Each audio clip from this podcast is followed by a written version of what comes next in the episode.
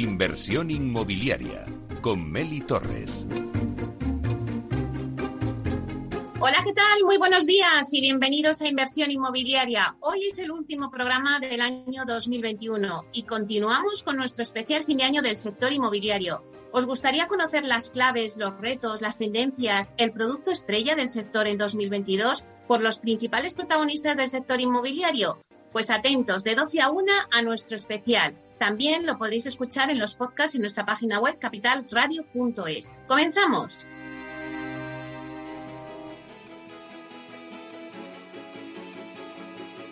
Bueno, pues vamos ahora con Diego Bestar, consejero delegado de Urbanitae. Vamos a darle la bienvenida. Hola Diego, buenos días.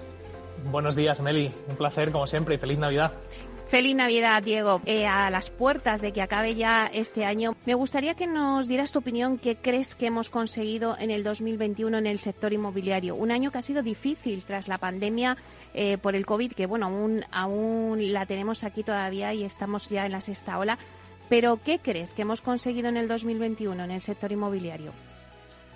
Pues yo creo que hemos conseguido la constatación de lo que veníamos diciendo ya en el 2020. En el 2020 cerrábamos el año hablando de que el inmobiliario era un valor refugio, que estaba, que se había comportado muy bien con los vaivenes del mercado que habíamos vivido en el 2020 con la pandemia, los confinamientos, etcétera.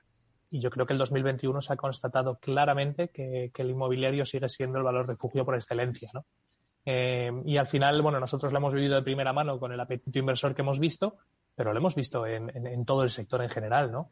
Las promociones siguen funcionando bien eh, y yo creo que hemos mandado un mensaje al mercado de, estabilidad. Eh, veníamos de, una crisis tremenda, ¿no? Que, impactó a todo el sector inmobiliario, todo el sector financiero.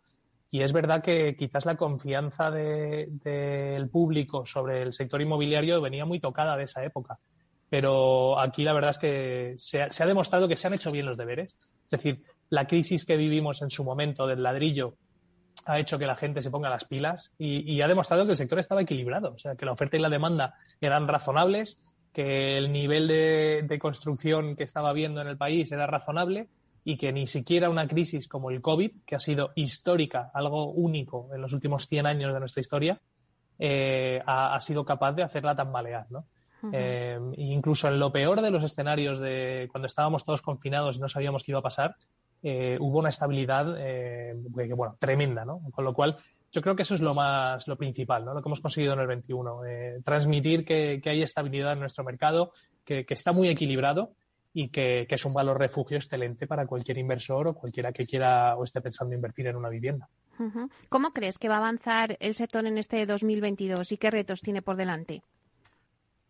Pues yo creo que el 22 eh, seguirá avanzando en la línea del 21. Eh, como bien has dicho, desgraciadamente todavía no nos hemos quitado este bicho de encima y estamos todos ahora eh, sorteando los positivos en nuestro alrededor.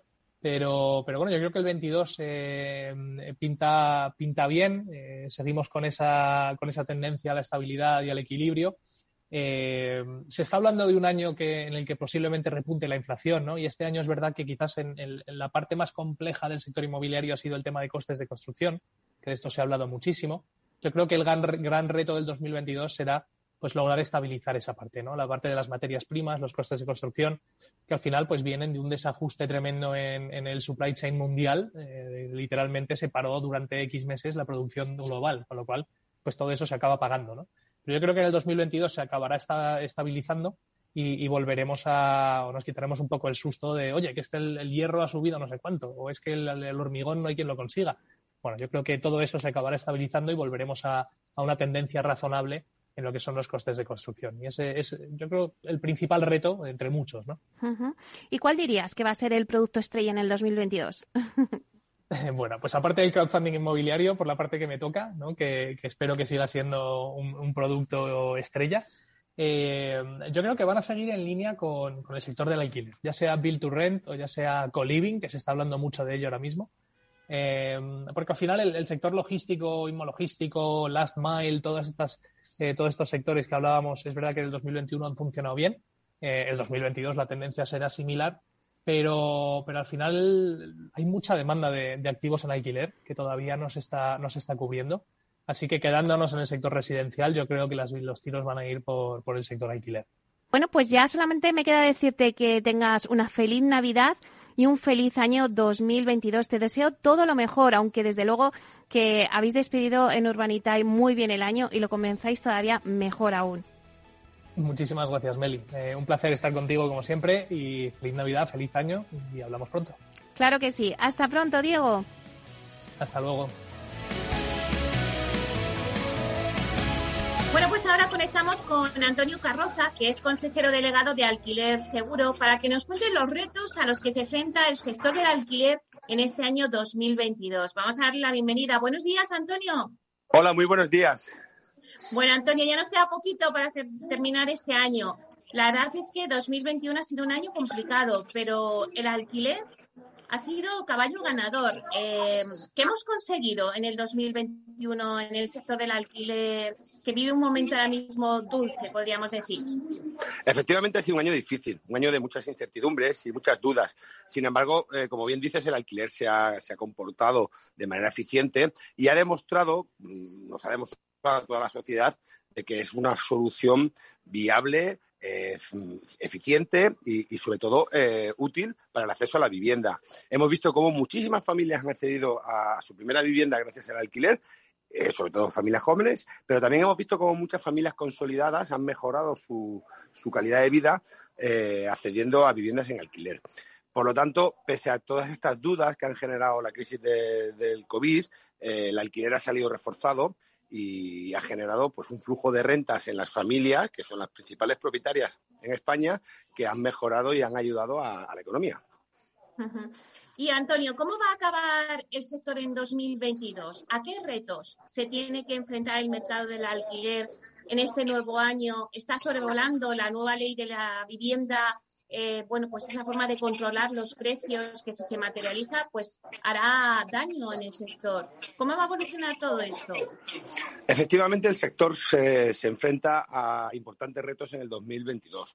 Eh, retos procedentes de, la resolución o de la posible resolución de, la crisis del COVID, que desgraciadamente estamos viendo cómo, cómo vuelve a afectar con esta sexta ola. Después nos enfrentamos al reto que bien dices de cómo va a afectar el exceso de intervencionismo eh, en este mercado. Exceso de intervencionismo que está anunciado, pero que gracias a Dios no está ejecutado y que estamos convencidos que va a ir en contra de los objetivos que, se persiguen por parte de, los legisladores. ¿no? Sabemos que este intervencionismo en precios y en restricciones lo que va a generar va a ser contracción de la oferta y, desgraciadamente, volver a la economía sumergida. Y en tercer lugar, nos vamos a enfrentar a un reto que es la entrada en el mercado de las primeras promociones de Virturem. Durante estos años hemos visto cómo se ha invertido, cómo se ha desarrollado eh, proyectos donde detrás estaban los fondos, estaban las aseguradoras, y este año probablemente sean los primeros donde de manera masiva salgan al mercado estas viviendas eh, en este régimen. Y hay que, hay que ver cómo se gestionan estas viviendas, cómo se asimila por parte del mercado y sobre todo cómo son capaces de aportar un valor en cuanto a la oferta en el sector eh, del alquiler. Entonces, Antonio, podemos decir que el alquiler ha sido eh, producto estrella en el 2021, pero va a seguir siendo el producto estrella en el 2022. Yo estoy convencido que el alquiler vino hace unos años a España para quedarse y que cada año que pasa eh, gana, gana terreno. Gana terreno al concepto de tener que vivir en tu propiedad. ¿no? Se ha demostrado cómo las nuevas familias pueden acceder o, los jóvenes acceden a, su primera vivienda a través del alquiler sin ningún tipo de complejo, pero también cómo, las familias consolidadas encuentran en alquiler una solución. Eh, desgraciadamente también estamos viendo un panorama internacional eh, bastante, bastante negro con el tema de, la inflación y la posible subida de tipos de intereses que ya Estados Unidos ha anunciado y que no, no creemos que tarde mucho en Europa.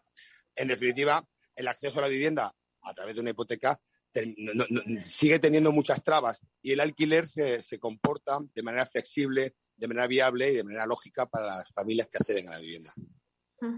Por último, Antonio, ¿qué consejo le podemos dar a los oyentes que nos estén escuchando, tanto inversor como propietario de un inmueble, como también el inquilino, el que quiera alquilar? ¿Qué va a pasar en el 2022? ¿Van a subir los precios? Bueno, eh, nosotros no tenemos una, bola de cristal, eh, evidentemente, pero sí vemos cómo se están produciendo las tendencias.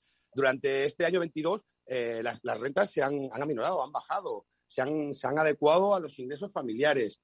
Eh, esto hace pensar que la tendencia va a ser precisamente esa si no hay intervenciones públicas, si no hay restricción de la oferta. Por parte del inversor, eh, insisto, el inversor institucional o el inversor eh, Family Office tiene que acceder a vehículos que en definitiva les faciliten este tipo de, rentabilidades. Pero este tipo de vehículos, llamemos SOCIMI o otro tipo de, de, estructura, solo están al alcance de unos pocos. Realmente el, ahorrador, la familia que tiene viviendas y que puede dedicarlas al alquiler, tiene que atreverse a lanzarlas al mercado y tiene que atreverse a, a, bueno, a ofrecérselas. Nosotros desde Alquiler Seguro sabes que damos una solución la cual lo que buscamos precisamente es que tanto el inquilino como el propietario estén atendidos y tengan servicios. Bueno, pues muchísimas gracias, Antonio Garroza, consejero delegado de Alquiler Seguro, por estar aquí en este especial, por darnos las claves de lo que va a pasar en el sector del alquiler en el 2022. Muchísimas gracias y te deseo lo mejor para el año nuevo. Pues igualmente, feliz Navidad a todos y, un próspero 2022 lleno de, alquileres y, sobre todo de, de crecimiento económico. Muchísimas gracias, Antonio. Hasta pronto. Inversión inmobiliaria con Meli Torres. Bueno, pues ahora conectamos con Pablo Cereijo, consejero delegado de Visualur. Vamos a tomarle el pulso al urbanismo. ¿Qué va a pasar en el urbanismo en el 2022? ¿Qué hemos conseguido ya en el 2021 en el sector inmobiliario? Vamos a darle la bienvenida a Pablo Cereijo. Hola, buenos días, Pablo. Buenos días, Meli. Muchas gracias por tu invitación de nuevo a, tu programa. ¿Qué hemos conseguido en el 2021 en el sector inmobiliario? Pues sabes que la revolución digital del sector inmobiliario está en auge. Yo, si te parece, voy a hacerte tres análisis. Uno, el sector del promotor, el sector de, la administración pública y el sector de la tasación. En el sector del promotor, los promotores, los directores de expansiones, aquí estoy englobando todos estos, eh, todo este sector, pues pues ha hecho una mejora en la gestión de, la expansión de sus empresas, eh, eh, han aumentado la, calidad en la toma de decisiones en base a los datos reales del sector por su digitalización y eh, la concreción de, las oportunidades de, de, inversión como consecuencia de su digitalización. Y bueno, pues ha convertido al sector de, la expansión y de los promotores, pues ha convertido en un sector mucho más exigente a la hora de adoptar decisiones. ¿no? Eh, necesitan mucho más datos y esos datos están en el mercado. En cuanto al sector de la administración, pues la administración básicamente eh, pues lo que ha hecho es, en mi opinión, es tomar conciencia de, la, relevancia de, los datos para tomar decisiones, han incrementado los portales de datos abiertos, ¿vale? Y bueno, pues entre los datos que se encuentra la administración o que, o que le ayuda a tomar decisiones, pues es que efectivamente eh, pues la administración pública se da cuenta que no hay suelo eh, actualmente para cubrir la demanda actual de vivienda, ¿vale? Lo que obliga a la administración a impulsar los nuevos desarrollos urbanísticos y a impulsar el sector de la rehabilitación. Por lo que yo, ya lo he dicho en distintas ocasiones, considero que vienen unos años de gran impulso de desarrollos urbanísticos y de un, gran auge el sector de la rehabilitación de viviendas.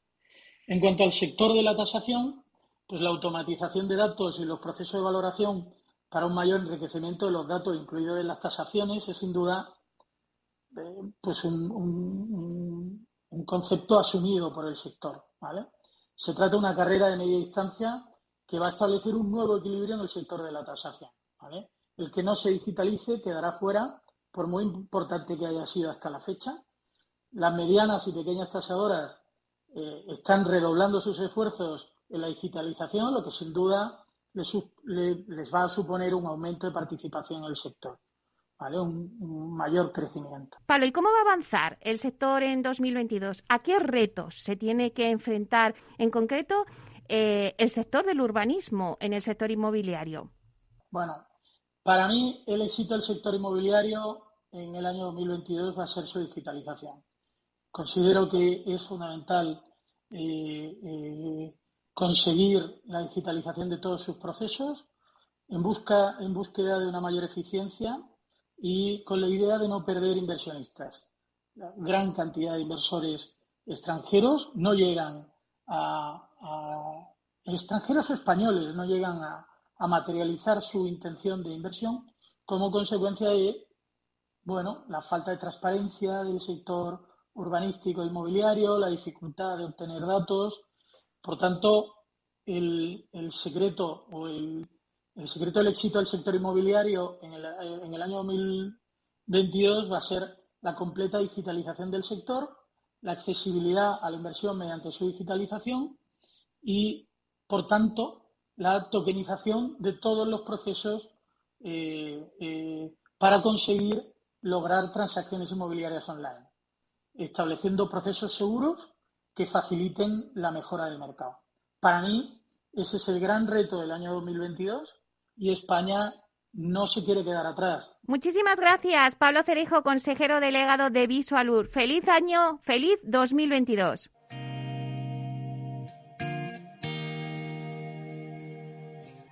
Continuamos ahora con Alfredo Díaz Araque, consejero delegado de Pronto Piso. Vamos a darle la bienvenida. Hola, Alfredo. Hola, Meli, ¿qué tal? ¿Cómo estás? Eh, pues mira, la verdad es que no sé si los expertos que estás teniendo hoy en el programa vamos a estar al nivel de los pequeños expertos que tuviste la semana pasada en el debate. Ellos, sin duda alguna, saben mejor que nosotros cómo va a ser, por ejemplo, pues la casa del futuro, porque no olvidemos que ellos van a ser los que la disfruten. Aún así, voy a intentar hacer mis mejores esfuerzos para estar a la altura de estos pequeños expertos. En cuanto a qué hemos conseguido en el sector inmobiliario en el 2021, yo creo y destacaría principalmente que es el mostrar que somos un sector resiliente a las crisis, o al menos a las sanitarias. Si en 2020 fue un año complicado para todos, en 2021 hemos recuperado el pulso y se vuelve a notar una alegría y optimismo en el sector. La recuperación ha sido más rápida de lo que podíamos imaginar, eso es cierto. Y las cifras de negocio no han sido nada malas, todo lo contrario. Estamos recuperando los niveles prepandemia e incluso los precrisis, que no hay que olvidar que nos ha costado 13 años ¿eh? recuperarnos de, esos niveles y sobre todo con una pandemia por en medio. ¿eh? Como dirían aquel, ahí es nada. También yo creo que hay que destacar que en 2020 hubo que hacer reajustes en cuanto a personal pero mayoritariamente estas personas que tuvieron que salir del mercado se han vuelto a recolocar y esto prueba que el sector necesita profesionales porque el sector está en alza vemos que se están poniendo en marcha las primeras promociones de Build to Rent en nuestro país. Veremos si sus operadores son capaces de ofrecer servicios de valor añadido más allá del puro alquiler de la vivienda y de esta manera se consigue una profesionalización y diferenciarnos en el mercado de alquiler que hasta ahora estaba en manos de particulares. No me quiero olvidar de los movimientos corporativos que ha habido en el año. Iniciamos el 2021, que parece algo muy lejano, con la compra de Coavit por parte de Neynor, quien después ha hecho otro movimiento para tratar de hacerse con vía célere. Luego ya en verano vimos cómo AEDA se hizo con Aurea Homes. Estos movimientos, en mi opinión, son muestras de que estamos ante un sector maduro. Tras el florecimiento de nuevas promotoras, tras los años post-crisis, pues ahora vemos movimientos de concentración para ganar tamaño. Respecto a cómo va a avanzar el sector en el 2022, yo creo que el gran reto que tenemos en el 2022 eh, será convencer al público en general que el sector residencial está ante un momento de crecimiento y no de una burbuja. Seguimos llevando el San Benito de que cuando las cosas nos van bien en el sector se habla de burbuja y no se potencia el hecho de que seamos un sector en crecimiento. Hay una alegría en el sector residencial, eso está claro, pero no creo que estemos viviendo los excesos que se vivieron durante los años del, boom. Y ahí es donde los profesionales del sector tendremos que hacer mucha labor educacional para hacer entender el momento real que vivimos, que es de crecimiento y para nada tiene que, ver con un boom. Otro yo creo de las cosas que va a marcar el 2022 va a ser eh, la famosa ley de vivienda, que parece que va a ser en el 2022, pero bueno, veremos si eso acaba ocurriendo o no. La verdad es que la ley nos tiene algo fríos, ¿vale? Porque no vemos el impacto real que va a tener debido a que las competencias en vivienda están transferidas a las comunidades autónomas y ahí tenemos 17 maneras diferentes de abarcar el problema de la vivienda. Personalmente espero que el sector tenga la oportunidad de exponer sus necesidades y que esto sirva para mejorarla, para sentirla como nuestra y que acabe teniendo un impacto real y positivo tanto en ciudadanos como en los profesionales. Por último, ¿cuál va a ser el producto estrella en el 2022? Decir que la vivienda va a ser el producto estrella en el 2022, pues yo creo que resulta bastante obvio, ¿no? También hemos hablado en el 2021 y veremos qué pasa en el 2022 con los centros de datos, ¿no? que parece que entran fuerte en el mercado inmobiliario, a pesar de que hay gente que duda de si son o no un producto inmobiliario. Pero por salirme un poco de posiblemente el guion, de logístico, oficinas, eh, co-living, coworking, etcétera, pues yo creo que donde va a haber una batalla, eh, sin duda alguna, va a ser nuevos nichos de negocio inmobiliario que se abren a través de las ubicaciones urbanas y los locales que el retail está dejando mm, por el auge del e-commerce. A ver, estos locales que están quedándose vacíos son oro puro, la verdad, para nuevas formas de consumo como las famosas cocinas fantasma o las dark stores, ¿no? Dado que la pandemia ha acelerado el crecimiento de estas aplicaciones de pedido de comida o de delivery, pues operadores como Uber Eats, Gorillas, Amazon Prime o, Globo, sin duda alguna van a requerir espacios de proximidad donde almacenar los productos básicos que les pedimos. Habrá que ver, yo creo que varias cosas en este aspecto, ¿no? Por un lado, mm, cómo se va a comportar esa demanda de nuevos espacios. Por otro lado, ver si tenemos oferta adecuada para casar con esa demanda. Creo que también es importante ver si estos nuevos modelos de uso de los locales van a tener encaje en la normativa urbanística. Y creo que por último, no menos importante, ver cómo estos nuevos usos conviven con los vecinos en las zonas en las que se ubiquen. No siempre la convivencia entre estos usos y los ciudadanos es pacífica y habrá que ver cómo se desarrolla esta convivencia. Esta, Meli, ha sido mi visión del 2021 y mis predicciones de lo que será el 2022. Yo creo que tenemos 365 días para ver si se cumplen o no y lo que espero y deseo es que podamos verlo contigo en el, en el programa. Un beso muy fuerte, Meli. Feliz año para ti y para todos los oyentes de Inversión Inmobiliaria.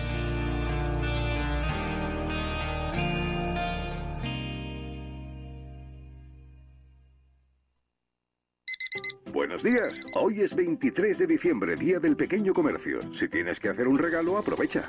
Buenos días. Hoy es 4 de enero, Día del Pequeño Comercio. ¿Has probado a comprar por WhatsApp? Buenos días. Hoy es 9 de febrero, Día del Pequeño Comercio. Acércate a tu tienda y déjate asesorar por auténticos profesionales. Hagamos que todos los días sean el Día del Pequeño Comercio. Haz tu compra hoy mismo en persona o en su tienda online. Junta de Andalucía.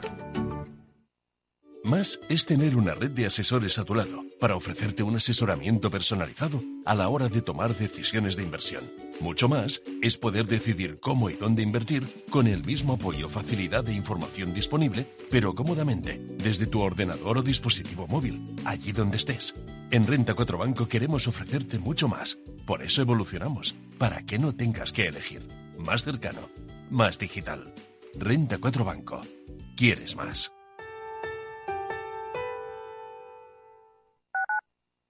Tu radio en Madrid 105.7, Capital Radio. Memorízalo en tu coche.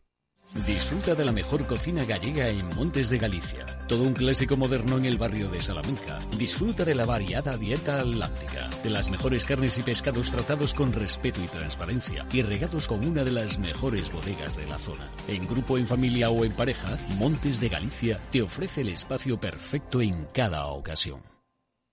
Esto te estás perdiendo si no escuchas a Luis Vicente Muñoz en Capital, La Bolsa y la Vida.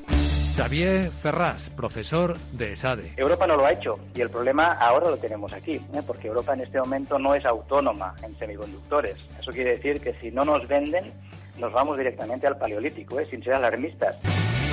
No te confundas. Capital, La Bolsa y la Vida con Luis Vicente Muñoz, el original.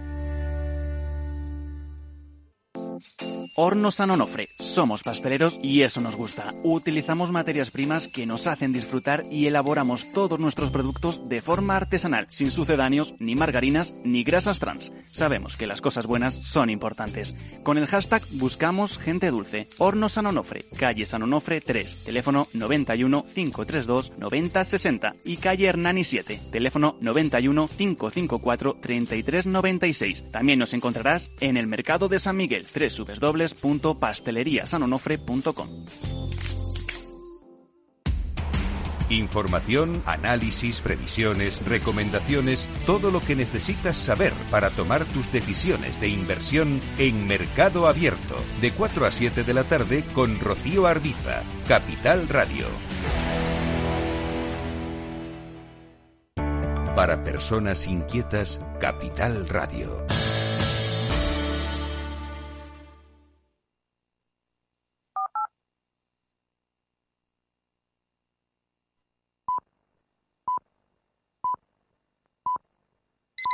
Buenos días. Hoy es 23 de diciembre, Día del Pequeño Comercio. Si tienes que hacer un regalo, aprovecha. Buenos días. Hoy es 4 de enero, Día del Pequeño Comercio. ¿Has probado a comprar por WhatsApp? Buenos días, hoy es 9 de febrero, Día del Pequeño Comercio. Acércate a tu tienda y déjate asesorar por auténticos profesionales. Hagamos que todos los días sean el Día del Pequeño Comercio. Haz tu compra hoy mismo en persona o en su tienda online. Junta de Andalucía.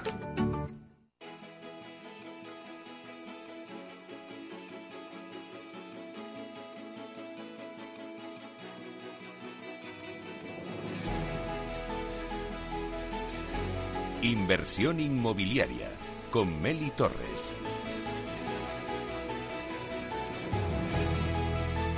Bueno, pues seguimos con nuestro especial fin de año. Bueno, ya es verdad que nos quedan unas pocas horas para dar comienzo al nuevo año. Un nuevo año 2022 que, bueno, pues la verdad es que lo vamos a recibir con el mayor número de contagios por COVID y va a estar marcado también por la incertidumbre que va a generar pues la inflación, que todos nos están comentando un poco en este especial, ese repunte de la inflación, ¿no? Y con los niveles de deuda en máximos históricos. Pero vamos a ver ahora eh, cuál es la opinión de Borja García de Gochaga, que es consejero delegado de Neynor Funds. Vamos a ver qué retos eh, cree que este tiene que enfrentar el sector inmobiliario en 2022. Si yo tuviera que contestar qué hemos conseguido en este año 2021 en el sector inmobiliario, eh, yo priorizaría eh, lo que para mí creo que es más importante es que hayamos conseguido eh, meter dentro del debate social la cuestión del problema del acceso a la vivienda. Este es un problema creciente de una importancia enorme para un país como España que está acusándolo cada vez más una emancipación cada vez más tardía que se asocia con bajas tasas de natalidad, etcétera es un problema que afecta muchísimo a la gente joven y que me parece importantísimo que haya, se haya incorporado en el, en el debate. No solamente en la parte de favorecer el alquiler, sino también en la parte de favorecer la compra. Yo creo que esto es un concepto que tiene que venir avanzando a medida que se vaya profundizando en las soluciones, entre las que, como no puede ser de otra manera, aparecerá de manera importantísima la generación de suelo. Porque no nos engañemos, no hay posibilidad de construir un parque público de vivienda nuevo importante, que tenga una importancia suficientemente grande para eh, gestionar el problema que tenemos, si no se construye también vivienda libre.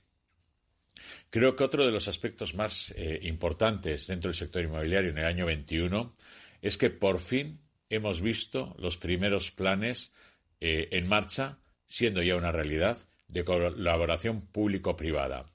Eh, en un formato nuevo, porque colaboración público-privada ha existido siempre, pero estas nuevas fórmulas de puesta masiva de vivienda en asociaciones eh, entre eh, la administración pública y empresas privadas es totalmente nueva.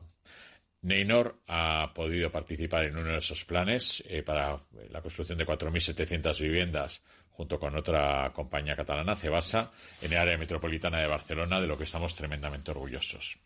Y luego hemos continuado viendo importantes avances también eh, durante este año eh, en temas que son fundamentales. Eh, el primero, el de la sostenibilidad, una construcción cada vez más sostenible, con menor huella de carbono, más vivienda más descarbonizada. Y segundo, la industrialización, absolutamente necesario viendo cómo se está orientando el sector de la mano de obra en, nuestro país. Por lo tanto, yo destacaría estos, eh, estos cuatro o cinco elementos como lo más trascendente que hemos visto durante este año. Y yendo a los retos que tenemos por delante en el año 2022, que entra ahora, pues evidentemente eh, los eh, capítulos que acabo de nombrar eh, son, son todo aspectos o cuestiones de largo recorrido.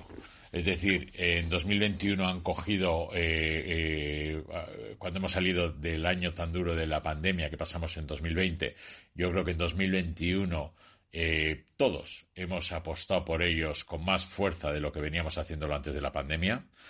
2022 tiene que ser el año en el que muchos de estos planes eh, se racionalicen, Por ejemplo, en el, en el aspecto del acceso a la vivienda es fundamental que durante este año 2022 hagamos un ejercicio de llevarlo a cuestiones prácticas, que podamos eh, fijar indicadores fiables, cosas medibles, objetivos tangibles, planes concretos.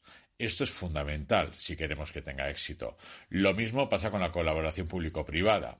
Eso, más allá de una frase, necesitamos que se pongan en marcha más programas, más planes, aprender qué es lo que ha funcionado mal de los del 21 y mejorarlos en el 22.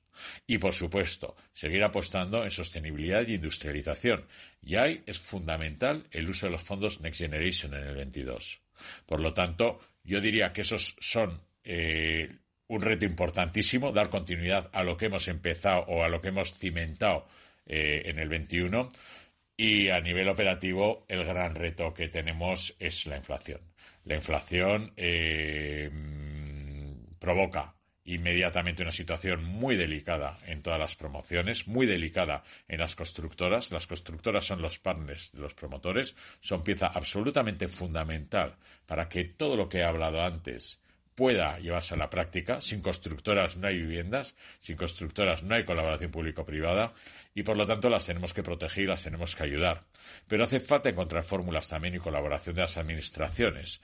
Eh, yo creo que este es uno de los grandísimos retos que tiene el año y luego habrá que ver si esta inflación, eh, efectivamente, como todos pensamos, se irá normalizando a partir del segundo trimestre, tercer trimestre del año y no afecta de manera negativa a los tipos de interés y a la financiación. Ahí podríamos en un caballo de batalla totalmente imprevisible y que al que tendremos que estar muy atentos durante el año. Y en cuanto al producto estrella para el año 2022, eh, yo creo que el producto estrella no es el que más volumen va a tener, pero sí que creo que vamos a asistir al nacimiento eh, de un producto que se va a poner o comenzar a poner ya de manera eh, visible en el mercado, que son las promociones específicamente construidas para ser alquiladas. En Neynor hemos entregado una promoción ahora en Q4 en Málaga, un edificio de Hacienda Homes exclusivo eh, eh, de alquiler que será operado además por la compañía que ha despertado yo creo que, eh, que una curiosidad y unas expectativas grandísimas. Eh, no solamente Neynor está haciendo este tipo de edificios, otras promotoras también los están haciendo, lo cual es bueno porque viene a completar una parte del segmento que es muy importante en España y no solamente viviendas que se alquilan atomizadas en distintos edificios, sino edificios ya concebidos, conceptualizados para ser alquilados. Y aquí vamos a vivir una revolución de una nueva forma de vivir en alquiler. Y por lo tanto yo creo que esto, que va a empezar a ser cada vez más visible eh, con las entregas no solamente de Nino, sino también, como digo, de otros promotores, yo creo que es el producto estrella del año que viene. Pero bueno, el tiempo dirá.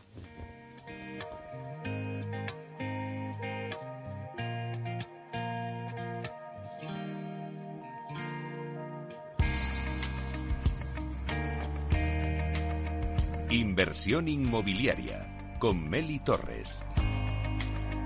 Bueno, pues en este especial que tenemos sobre cómo va a ser el 2022 en el sector inmobiliario, vamos a conectar ahora con Pedro Soria, director comercial de DINSA, para que nos cuente pues cuáles van a ser los retos a los que se enfrenta este sector inmobiliario en el año 2022. Vamos a darle la bienvenida. Buenos días, Pedro. Hola, buenos días, Meli. Bueno, la verdad es que Pedro, 2021 pues ha sido un año difícil con todo el tema de la pandemia que aún seguimos arrastrando pero bueno, hemos aprendido cosas y hemos recogido, pues la verdad es que también cosas buenas. Eh, cuéntanos a tu juicio qué hemos conseguido en el 2021 en el sector inmobiliario. Pues mira, Meli, efectivamente ha sido un año complicado, no complicadísimo, ¿no? Pero realmente yo creo que lo que hay que destacar en primer lugar precisamente ha sido eh, cómo hemos aguantado ese, ese envite, ¿no? Y los eh, claros síntomas de recuperación que se han eh, producido eh, dentro de esa palabra que se ha puesto tanto de moda y que podemos resumir como la resiliencia. ¿no? O sea, se ha demostrado que realmente la fortaleza de la que veníamos hablando del sector y esa profesionalización se ha plasmado en momentos de, muy complicados. ¿no? Al final sí que es cierto que, la compraventa de viviendas eh, ha sido probablemente el, principal protagonista de, de, este sector inmobiliario. Esas nuevas necesidades, esas nuevas preferencias debidas al confinamiento se han plasmado realmente en una gran demanda para, adquirir vivienda y esa demanda de reposición unido también a lo que es la parte de, inversión pues, ha sido muy intensa durante este 2021. en muchos casos, lo que es la parte de esa pandemia, ese confinamiento, lo que produjo fue un incremento muy importante en todo lo que ha sido el, ahorro en, las familias, debido precisamente a esa parte de, restricciones y ese aumento de capacidad eh, económica lo que ha producido es que pues, mucha gente se plantee que sí que tenía la opción de hacer ese cambio de vivienda, en principio ya tiene unas necesidades y luego viendo realmente que como, criterio de inversión ese valor refugio pues era muy interesante invertir en, vivienda. ¿no? Entonces, eh, realmente, como te decía, creo que el, sector eh, lo que ha demostrado es una gran capacidad de resistencia, resiliencia y una gran fortaleza y, de luego, claro, síntomas de, recuperación. Estamos viendo probablemente un momento dulce eh, y bueno, veremos a ver cómo evoluciona ahora el, 2022. ¿no? ¿Y cómo va a avanzar el sector en el 2022? ¿A qué retos se tiene que enfrentar? Pues mira, eh, lo primero esperamos eh, realmente un 2022 donde la demanda residencial de la que te estaba hablando pues se siga manteniendo activa, con un escenario de tipos de interés bajos que todavía se seguirá manteniendo, con un incremento previsto en el número de, de transacciones eh, a niveles ya algo superiores a los que tuvimos en, la parte de pandemia en este 2019. Va a continuar su reactivación, pero de una forma mucho más eh, atenuada, eh, afectada claramente por todos los riesgos que estamos observando en cuanto a lo que es la parte de ese incremento en el, en el coste de las materias primas, lo que es la parte de la escasez de mano de obra, que también seguro penalizará, y los largos plazos de tramitación en, en la parte de licencias, en la parte de tramitación administrativa, realmente es uno de los eh, temas a los que se enfrenta y que de alguna forma penalizará. Eh, este desacople que estamos observando entre lo que es la parte de esa demanda tan activa y el incremento a menor ritmo de la, oferta, pues lo que va a producir probablemente es eh, una, seguir con esa tensión o ese tensionamiento de los precios al alza. Entendemos siempre que de forma moderada a nivel de, de media, más impacto en lo que es la parte de obra nueva porque hay producto. pero bueno, habrá que seguir poniendo el foco como como siempre hemos dicho, en esos eh, micromercados y ver cómo se desarrollan aquellos mercados que tienen mayor dinamismo y falta, falta producto. Y porque probablemente en estas zonas pues veremos el crecimiento con una mayor intensidad. ¿no? En principio parece que se va a mantener una situación favorable, eh, eh, alejado de ese riesgo de, burbuja que también se ha empezado a hablar. Entendemos que no hay riesgo de burbuja. en principio la concesión de hipotecas o de nuevas hipotecas está por debajo, sigue por debajo, muy por debajo de lo que es la parte de compraventas y el porcentaje de lo que denominamos hipotecas de riesgo, con un loan to superior al 80%, pues parece que se mantienen en, niveles inferiores al 10%. Por lo tanto, aparentemente muy saneado lo que es la parte de la concesión eh, financiera, que al fin y al cabo es uno de los factores que, pesa. Pero bueno, eh, al final, eh, como te decía, no podemos pasar por alto que hay ciertos riesgos, producir ese tensionamiento en, en precios al alza, la parte de inflación también habrá que ver cómo, evoluciona, a pesar de que parece que es eh, transitorio. Y en principio, lo que pensamos es que un incremento muy pronunciado eh, o agresivo de los precios de forma continuada sí que podría derivar en un mayor endeudamiento de los hogares, pero de momento se observan señales de, estabilidad, no hay aparentemente señales de inestabilidad. Eh, insisto, mirando muy de cerca esa parte de evolución de la, inflación. El reto de, resolver el, acceso a la, a la vivienda tanto en compra como en alquiler, seguirá siendo probablemente el que se sitúe en primer lugar. Y luego, pues eh, vamos a ver también eh, la aprobación de la futura ley de vivienda, cómo, cómo, realmente se desarrolla, porque al final sí que va a marcar un poco el, propio desarrollo del sector en los próximos años y muy también eh, pendientes del posible impacto que va a tener tanto en la parte de oferta como en, precios en, la parte de, de alquileres. ¿no? El sector inmobiliario debe ser una de las locomotoras que hemos hablado muchas veces que ayuda a la recuperación económica eh, a través de ese efecto multiplicador que tiene en la parte de generación de puestos de trabajo, tanto directos como indirectos, tanto en lo que es la parte de construcción como en la parte de, rehabilitación. Bueno, siempre quedan retos con el nuevo año, que, que, hay algunos retos que siempre hablamos, como el acceso a la vivienda de los jóvenes, pero que se van sumando algunos otros, como en este caso, pues a ver qué va a pasar con la nueva ley de la vivienda. Vamos a tener un, un 2022 movilito, por lo que veo. ¿Cuál va a ser el producto estrella en 2022? Pues mira, Meli, el producto estrella va a ser el residencial. Eh, lo tenemos clarísimo porque al final realmente se ha posicionado eh, dentro de los segmentos eh, del inmobiliario como, el producto más demandado. ¿no? Pero realmente el residencial, yo te diría que en tres aristas. ¿no? en primer lugar, evidentemente, de, obra nueva dirigido a la, a la compraventa. Hay, hay, poco producto y realmente evidentemente hay una demanda altísima, orientados a, a, esta clase media y con criterios muy exigentes en lo que es la parte de eficiencia energética, en esa parte de sostenibilidad, dentro de ese alto compromiso medioambiental que, que va eh, buscando la, la, la, población, pues evidentemente ese segmento va a funcionar, entendemos que bien, habrá que estar atento, como te decía antes, a, a, a ver cómo evoluciona la parte de precios por, de producto y tan alta demanda, pero yo creo que realmente hay una parte muy importante que es eh, esa oportunidad en el segmento residencial destinado a, a la parte de, de vivienda en, alquiler, esos proyectos eh, Build to Rent, que realmente esa colaboración público-privada, que realmente este año tiene que ser importante, ya se han cerrado operaciones que tienen que poner, ponerse en, marcha.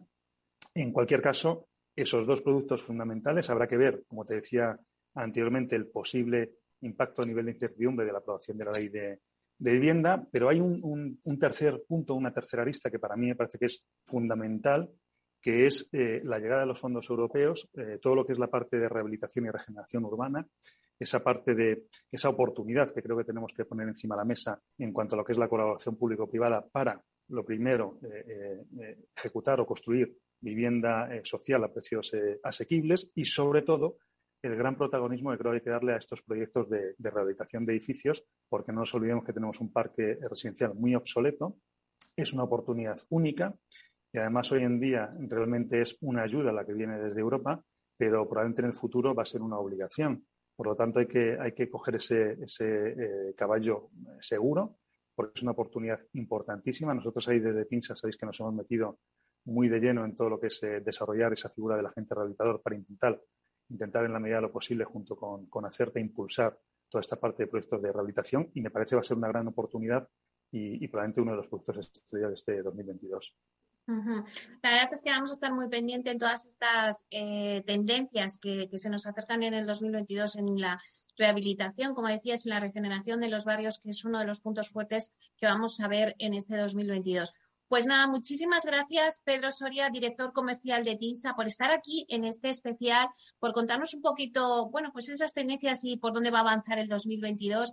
Te deseamos una feliz Navidad a ti y a todo el equipo de, de TINSA y lo mejor para el 2022.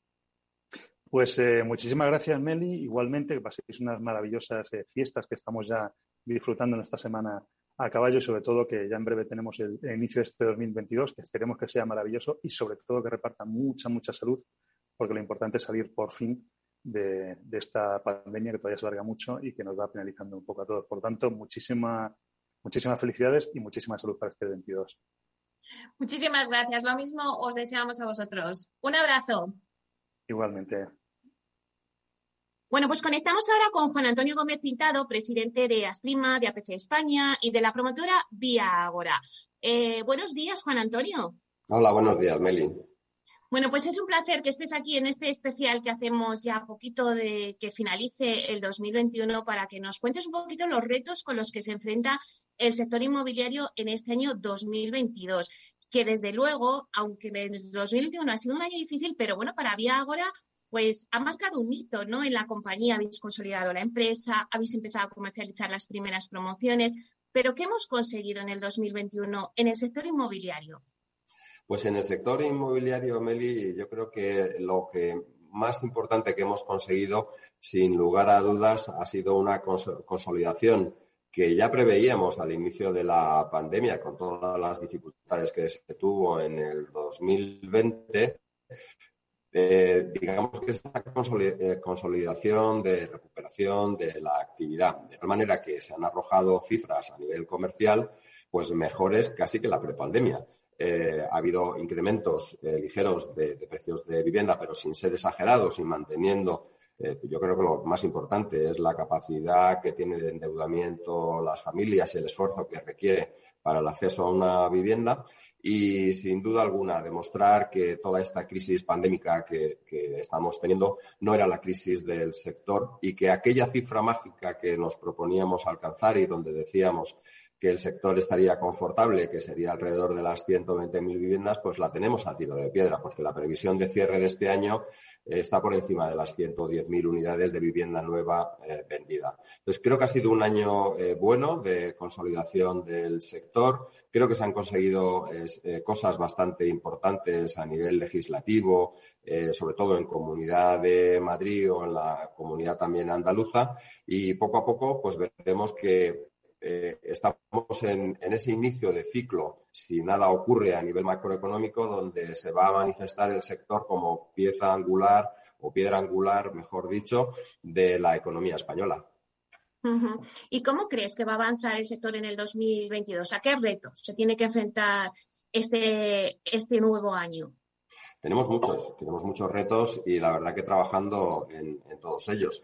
Para mí el más importante es el facilitar el acceso a la vivienda a los jóvenes, que sabes que en cualquier foro donde estoy presente siempre lo digo porque estamos generando un problema estructural, eh, no solamente por la, por la falta de independencia que tienen los jóvenes viviendo todavía en el hogar de sus padres, sino también porque generamos un problema estructural con la falta de creación de familias y desde luego nuevos nacimientos y eso en el futuro pues se notará. Tenemos que trabajar muy, muy, muy en serio de la mano todos para conseguir facilitar los accesos a, la vivienda en compra o en alquiler. Este es un reto importantísimo. El segundo reto al que nos enfrentamos es la industrialización, que además trae aparejado otra serie de, retos que tenemos y, los tenemos ya, aquí, ya han llegado, ¿no? La falta de mano de obra especializada, sobre todo en la cadena productiva, yo creo que va a dar paso y va a dar lugar a un proceso de aceleración de, los, de la industrialización en nuestro sector. Eh, hemos empezado en el 2021 eh, con más capacidad instalada de la, que, de la que teníamos y yo creo que la confirmación de este cambio, de este salto, será en el 2022, que además vendrá de la mano, eh, sin lugar a dudas, de un cambio de modelo económico hacia lo sostenible. Y mm, con nuevos materiales, nuevas tendencias, eh, también la pandemia nos ha enseñado eh, el tipo de vivienda en el que estábamos viviendo y, hay unos nuevos criterios también y que vamos a empezar a ver eh, de cara al futuro. Pero lo más importante, insisto, Meli, son estos dos retos que yo creo que tenemos que trabajar muy en serio. Acceso a la vivienda para los jóvenes e industrialización de la mano de ser más atractivos para captar más mano de obra especializada en las Está claro que industrialización y sostenibilidad son la apuesta del sector inmobiliario en el 2022. Pero aunque el residencial ha sido el producto estrella también en el 2021, en el 2022, si cogemos el sector residencial, ¿cuál va a ser el producto estrella? Porque hay nuevos formatos que están surgiendo, co-living, co-housing, eh, el build to rent, pero ¿qué producto es el que más, del que más vamos a hablar en el 2022? Eh, las nuevas fórmulas que están apareciendo de co-living y co-housing no tienen todavía soporte en las ordenanzas municipales, que es quien está obligado a regir esta nueva actividad. Entonces, yo soy en ese sentido, no iba a decir que escéptico, pero creo que hay que ser prudente a la hora de lanzar las campanas al vuelo con estos nuevos productos, mientras las ordenanzas municipales que tienen que acompañar y dar seguridad jurídica a estos productos no estén modificadas. El Ayuntamiento de Madrid, por ejemplo, ya está en esta modificación de ordenanza, igual que hay en otros sitios. Pero es importante que cuando se produzca eh, esta, esta, esta, serie de promociones de coliving o cohousing tengan aparejadas una seguridad jurídica, que no eh, se encuentren los clientes finales con una problemática por no estar aparejado con esa eh, o acompañado con esas, esas modificaciones de ordenanzas que dan soporte a este producto.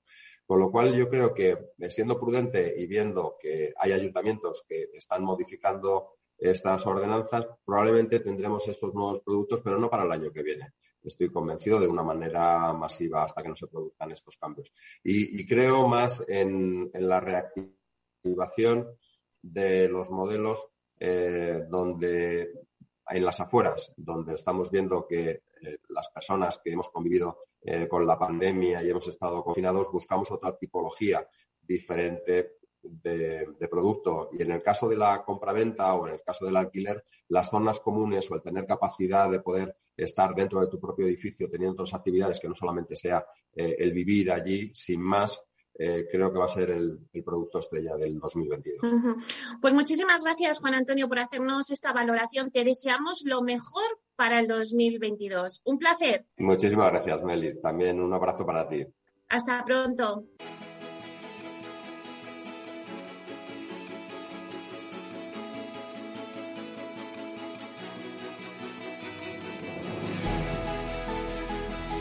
Inversión inmobiliaria con Meli Torres.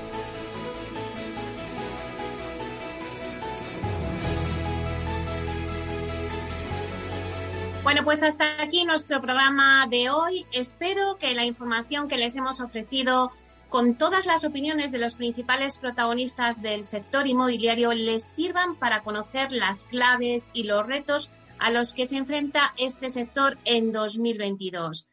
También a todos los oyentes que nos escuchan al otro lado de las ondas, os deseo lo mejor para 2022. Esperamos que llegue cargado de buenas noticias y que podamos compartirlas juntos aquí en Inversión Inmobiliaria. El equipo de Capital Radio, con Félix Franco en la realización técnica y quien les habla, Meli Torres, os desea un feliz año nuevo 2022. Les esperamos el viernes 7 de enero en Inversión Inmobiliaria. Hasta entonces, que sean felices.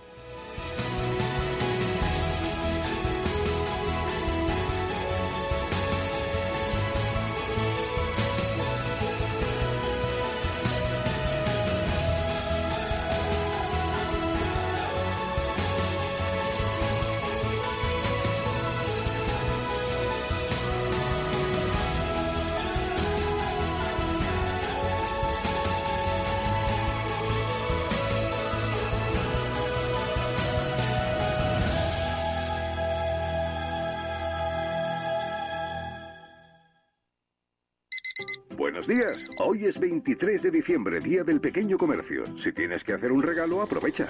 Buenos días. Hoy es 4 de enero, Día del Pequeño Comercio. ¿Has probado a comprar por WhatsApp? Buenos días. Hoy es 9 de febrero, Día del Pequeño Comercio. Acércate a tu tienda y déjate asesorar por auténticos profesionales. Hagamos que todos los días sean el Día del Pequeño Comercio. Haz tu compra hoy mismo en persona o en su tienda online. Junta de Andalucía. ¿Quieres anunciar tu negocio en la radio? Entra en el clubdelaradio.com. La compra es online, pero no os vamos a negar que nos encanta que nos llaméis. El teléfono, olvídate, no te vas a acordar. Entra en el clubdelaradio.com. Tu audio y tu campaña de una forma sencilla y rápida. Contrata anuncios en radio al mejor precio. elclubdelaradio.com. Ya no estamos en la era de la información, estamos en la era de la gestión de los datos y de la inteligencia artificial. El tratamiento inteligente de estos datos proporciona un valor enorme a las empresas en sus procesos de negocio. En Piper Lab ayudamos a nuestros clientes a tomar decisiones de negocio basadas en datos. Escúchanos todos los lunes en el espacio de Big Data de Capital, la Bolsa y la Vida. Buenos días. Hoy es 23 de diciembre, Día del Pequeño Comercio. Si tienes que hacer un regalo, aprovecha. Buenos días. Hoy es 4 de enero, Día del Pequeño Comercio. ¿Has probado a comprar por WhatsApp? Buenos días. Hoy es 9 de febrero, Día del Pequeño Comercio. Acércate a tu tienda y déjate asesorar por auténticos profesionales. Hagamos que todos los días sean el Día del Pequeño Comercio. Haz tu compra hoy mismo en persona o en su tienda online. Junta de Andalucía. Capital Radio. Siente la economía.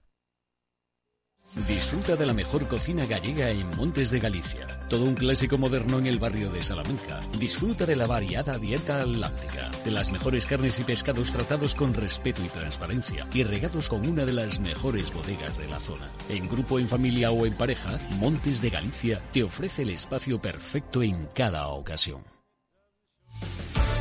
Muy buenas, mi nombre es Sergio Fernández y estoy aquí para invitarte al primer programa de criptomonedas de la radio española. ¿Quieres saber qué es un Bitcoin? ¿Qué es esto de Cardano, Solana, Ethereum? Todo esto te lo vamos a contar en Cripto Capital de lunes a jueves de aquí en Capital Radio. En el restaurante Gaztelubides somos rigurosos con la selección del producto para crear recetas imaginativas que acompañamos de una bodega generosa y brillante y de nuestra magnífica terraza durante todo el año. Restaurante Gaztelubide, carretera de La Coruña, kilómetro 12200, La Florida. Teléfono 91 372 8544. Una recomendación del programa gastronómico Mesa y Descanso.